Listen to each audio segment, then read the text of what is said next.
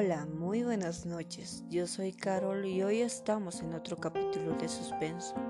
Esta vez nos dirigimos hasta la comunidad de Yaojini, del Valle de Songo.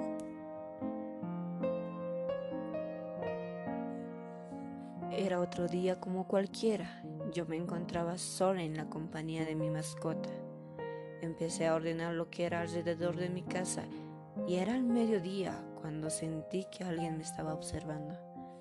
Miré a mi perro, quien se puso a ladrar hacia la casa de un comunario desesperadamente. Lo más raro en ese instante era que nadie estaba viviendo en esa casa. Yo continué haciendo mis cosas como si nada pasara.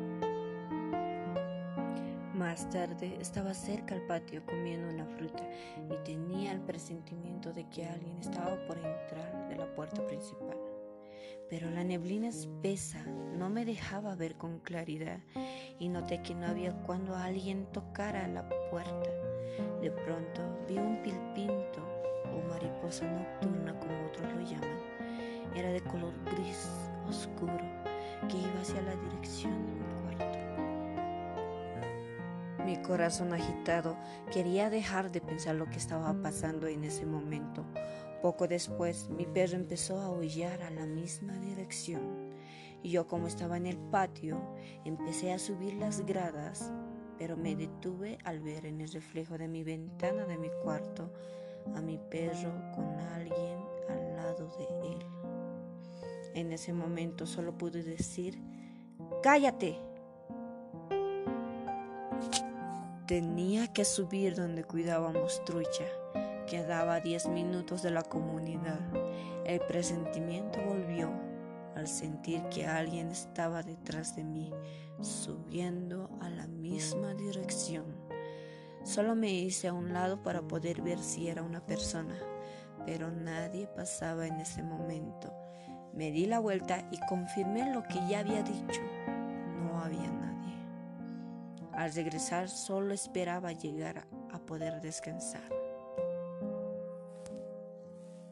Antes que cayera la tarde, entré a mi cuarto y esa noche fue la más larga de toda mi vida, porque al querer dormir sentía como alguien me agarraba la mano y me quería llevar fuera de mi cuarto. Con mucho esfuerzo logré zafarme de esa energía. Lo único que pasaba por mi cabeza en ese momento era, ya va a amanecer, ya va a amanecer. A lo que mi perro empezó a ladrar nuevamente. Yo no quería salir por miedo de ese momento, pero no se callaba. Tuve que salir para que deje de ladrar. Se los juro, fue el peor error que tomé porque al abrir mi puerta vi como alguien empezaba a bajar el cuarto de mi perro lentamente. Yo quería meterme, pero parecía que no lograba cerrar rápidamente mi puerta.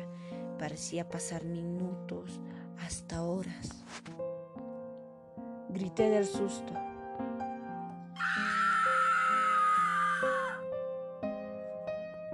No sé cómo, pero ya me encontraba en el piso del cuarto, con la puerta cerrada, y comencé a llorar.